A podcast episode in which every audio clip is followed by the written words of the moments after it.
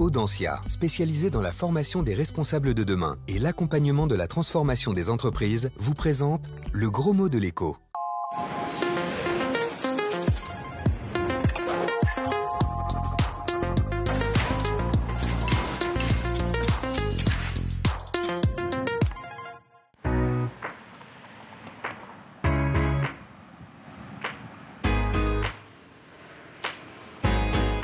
Bonjour et bienvenue dans le gros mot de l'écho.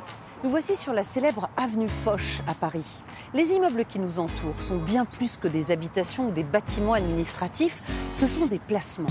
Pas un mètre carré ici qui soit sous les 12 500 euros. Et à l'échelle de Paris, les prix n'ont cessé d'augmenter, plus 50% en 10 ans.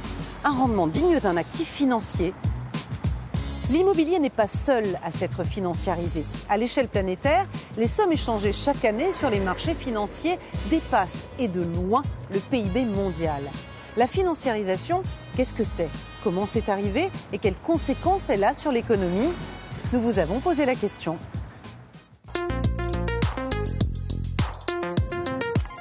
Financiarisation? Euh, la base, euh, la base sont les finances. Financiarisation je vais laisser euh, ma pote répondre. Tout ce qui est dans le foot, le basket. Euh. C'est quand même assez euh, démesuré que, qui touche des millions d'euros, comparé à d'autres personnes qui peuvent travailler plus de temps dans une semaine ou dans leur vie et jamais toucher ces sommes-là. Bonjour Isabelle Coupé-Soubéran. Bonjour Myriam. Vous enseignez l'économie financière à l'université Paris 1.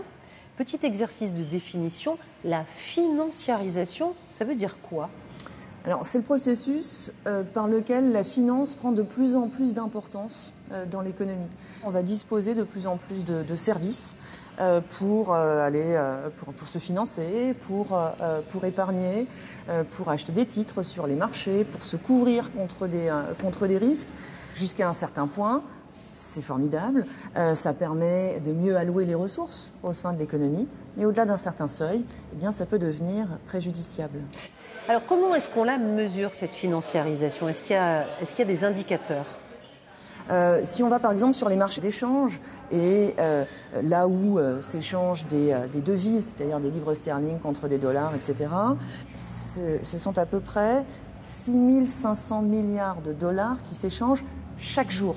D'accord Donc chaque jour sur le marché d'échange, on échange euh, l'équivalent de deux fois et demi euh, le produit intérieur brut de la France. Vous voyez, on, sent vraiment la, déconnexion hein, entre l'économie réelle et puis ces activités financières. C'est ce que j'allais vous dire. On a l'impression qu'il y a deux, deux, mondes différents, le monde matériel et le monde de la finance. Tout ça n'est pas sans conséquences, on l'imagine. Donc quelles sont-elles? Lorsque la, la, sphère financière devient de plus en plus, de plus en plus grosse, elle devient aussi plus instable et elle soumet l'économie à cette instabilité. Il y a d'autres conséquences. Euh, une conséquence, c'est euh, une sorte de, si vous voulez, de, d'aspiration, euh, de détournement des, des, ressources. C'est-à-dire que des ressources qui devraient en fait aller dans l'économie réelle vont de plus en plus dans la finance et tournent dans, dans la finance. C'est aussi devenu un formidable aspirateur de talent. Euh, les jeunes diplômés préfèrent aller travailler dans la finance là où ils sont beaucoup mieux payés que euh, dans l'industrie. Ça nourrit les inégalités sociales? Oui, ça nourrit les inégalités parce que euh, ça, ça creuse les inégalités, hein, les inégalités de salaire entre les secteurs. Et puis, il y a aussi un autre biais. Le partage de la richesse au sein des entreprises a été beaucoup moins favorable aux salariés. L'écart s'est creusé entre ceux qui vivent du revenu de leur travail et ceux qui peuvent vivre euh, d'un revenu euh, euh, du, capital. Et quand on vit de moins en moins bien du revenu de son travail, comment est-ce qu'on compense par le crédit. Et les gouvernants ne s'y opposent pas parce qu'ils savent pertinemment que s'ils empêchent ça, eh bien, les tensions sociales peuvent devenir beaucoup plus vives. La finance en soi n'est pas mauvaise pour l'économie, hein, ça permet de la faire tourner, mais trop de finances manifestement nuit. Qu'est-ce qu'on peut faire pour limiter cette financiarisation? La finance est devenue quelque chose de très complexe. Le régulateur euh, répond à cette complexité par des règles elles-mêmes très complexes si on avait des règles plus simples, elles seraient plus lisibles, plus facilement vérifiables et moins contournables. Merci beaucoup, Isabelle Coupé-Soubéran, pour toutes ces explications. Merci à vous.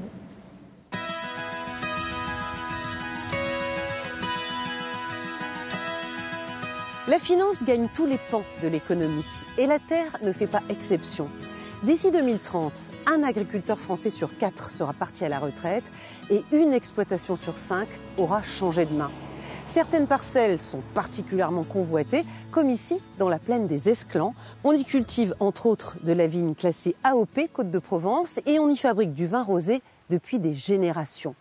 Mais depuis dix ans, le prix de l'hectare s'est mis à flamber à mesure que le vin rosé est devenu un produit d'exportation.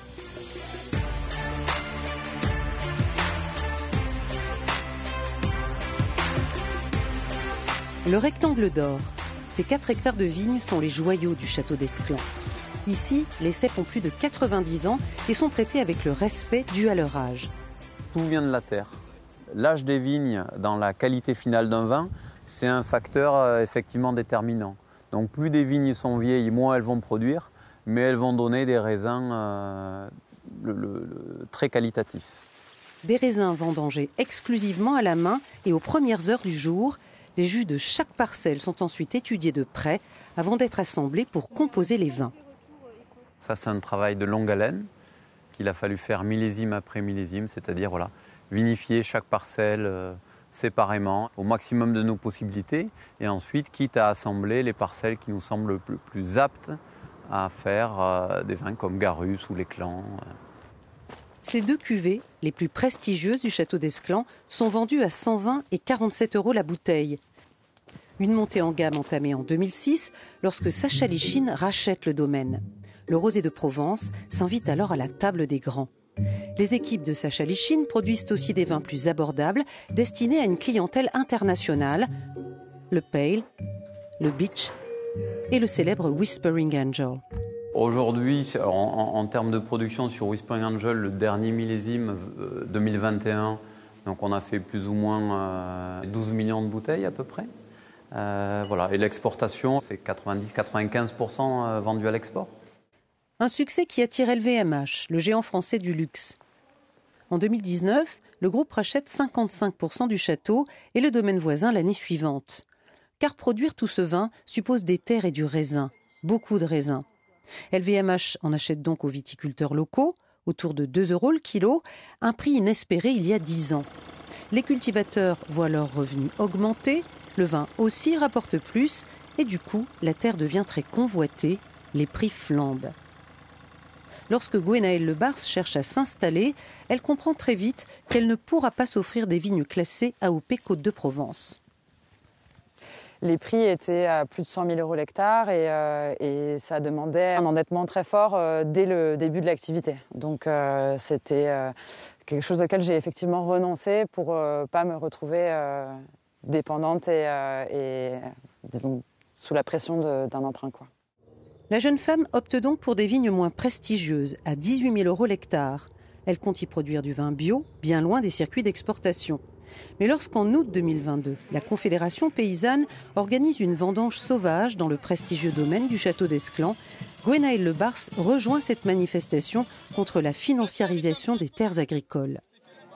Ces terres à 120 000 euros, on fait quand même des rosés euh, qui ont une, certaine limite en termes de prix, sauf pour certains qui sont capables de, les valoriser à, plus de 80 euros la bouteille, mais ça c'est extrêmement rare. Mais euh, disons que le, prix de la terre est, décorrélé du revenu qu'elle peut fournir à un paysan.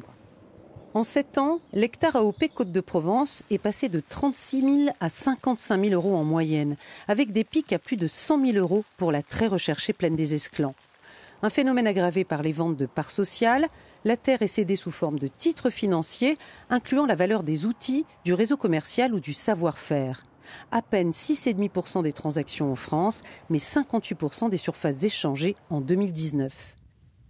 Jusqu'ici, ces transactions échappaient massivement au contrôle des autorités, mais la loi sans passe-tout vient resserrer les mailles du filet. L'idée de, la loi sans passe-tout, c'est qu'une société qui va s'agrandir excessivement euh, le pourra à condition que par ailleurs elle cède ou elle loue du foncier pour permettre euh, l'installation d'un nouvel agriculteur sur le territoire ou la consolidation d'une petite exploitation. Un progrès salué par la Confédération paysanne à l'origine des vendanges sauvages au château d'Esclans, mais selon son porte-parole, le texte ne va pas assez loin. Il faudrait aussi plafonner le prix de l'hectare planté pour éviter la déconnexion entre le travail viticole et le prix de la terre. La montée en gamme est une bonne chose pour l'ensemble des viticulteurs si ça permet d'avoir un meilleur revenu et euh, de vendre mieux son vin. Ça, c'est une certitude. La question, c'est qu'il faut rester dans un niveau raisonnable pour que ça puisse continuer à profiter à l'ensemble des producteurs. Il faudrait même réguler, euh, comme on connaît aujourd'hui euh, des régulations de loyer dans le, au niveau de l'immobilier, eh on pourrait imaginer une loi qui régule le foncier pour pas qu'il y ait des augmentations trop importantes chaque année. L'enjeu dépasse et de loin le rosé de Provence. En Bourgogne ou dans le Bordelais, les enchères peuvent monter à plus d'un million d'euros l'hectare, des terres autrefois familiales que les héritiers sont obligés de vendre, faute de pouvoir payer les droits de succession. La financiarisation, ça ne se limite pas aux banques et aux marchés boursiers. On résume depuis le début et en dessin. La financiarisation, c'est comme si une partie de l'économie s'affranchissait des lois de la pesanteur. Son secteur financier décolle, s'étend, direction la stratosphère. Premier à partir vers les nuages, les États-Unis. En 1971, il décrète la fin de la convertibilité du dollar en or. Les valeurs des monnaies ne varient plus en fonction d'une référence commune, l'or, mais se mettent à flotter les unes par rapport aux autres, comme un corps dans l'espace. Puis les banques décollent à leur tour. Pour conquérir de nouveaux horizons, elles créent des produits d'épargne et de financement complexes. En économie, on les appelle des véhicules. Ces produits permettent de spéculer sur la valeur future d'un indice, le CAC 40 par exemple. On gagne ou on perd de l'argent en fonction de l'évolution de la bourse de Paris. Plus besoin d'investir forcément dans une production de biens ou de services pour s'enrichir. L'économie réelle et l'économie financière s'éloignent.